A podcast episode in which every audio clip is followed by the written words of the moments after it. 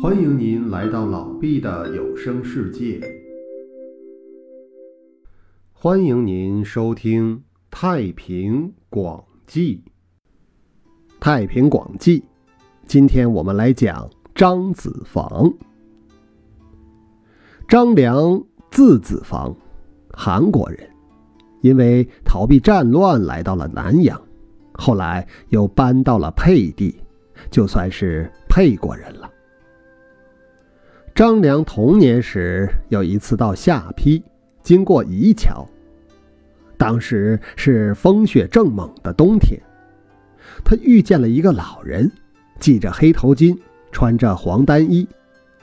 老人故意把自己的鞋掉到了桥下，看着张良说：“小家伙，到桥下帮我把鞋捡回来。”张良没有丝毫不情愿的表情，跑到桥下把鞋捡上来送给了老人。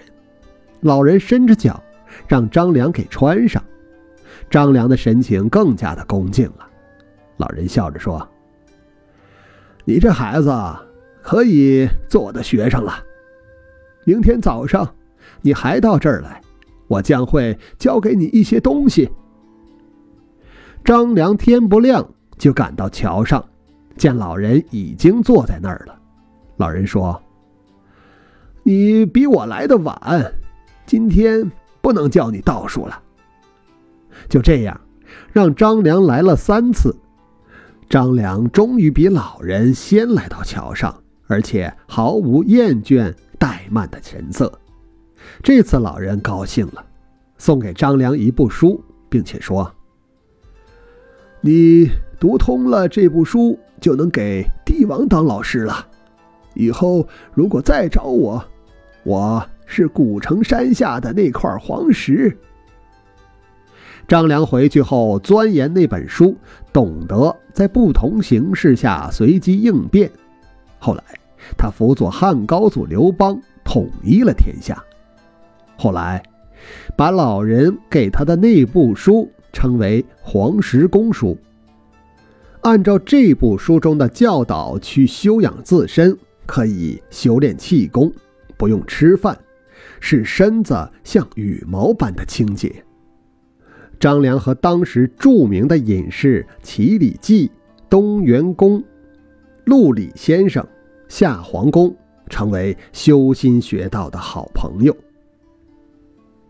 汉代初年，张良有一次遇见四五个小孩在道边玩耍，一个小孩唱着一首童谣道：“着青裙入天门。”集金母拜木工，当时的人不明白这首歌谣的意思，但张良一听就懂了，就向那孩子行拜礼说：“我知道你就是东王公的玉童，你唱的金母就是西王母，木公就是东王公，这两位天尊是阴阳的父母，天地的本源。”化生了万物生灵，养育了各种事物。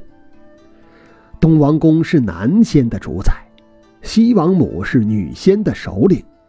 修道成仙的人，刚升天后，先拜见西王母，后拜见东王公，然后才能升入三清仙界，朝见太上道君。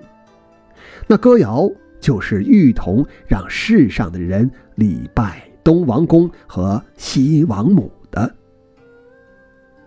张良辅佐汉室，被封为留侯，任大司徒。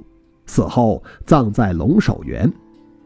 汉末赤眉起义时，张良的墓被掘开，只见棺木中一个黄石枕头突然腾空飞去，像流星一样一闪即逝。